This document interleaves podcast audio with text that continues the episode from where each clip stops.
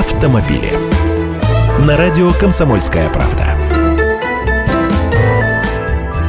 Здравствуйте, я Андрей Гречаник. Закон о том, что машины нарушителей правил парковки будут эвакуировать только из-под соответствующих знаков, действует всего месяц, но депутаты ЛДПР не унимаются. Они внесли на рассмотрение в Госдуму поправки в административный кодекс, отменяющий принудительную эвакуацию автомобилей из-под запретительных знаков стоянки и остановки.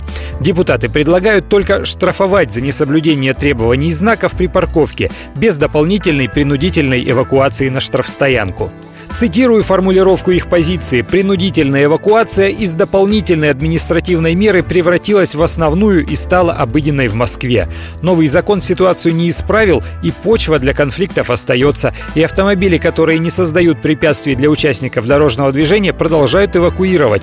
Учитывая, что действия эвакуаторщика все больше коммерциализируются и превращаются из добросовестного исполнения государственных полномочий в действия по получению прибыли, заблокировать негатив негативные тенденции возможно только на законодательном уровне, установив запрет эвакуации автомобиля, если он не создает препятствий и опасности для участников дорожного движения, настаивают в партии.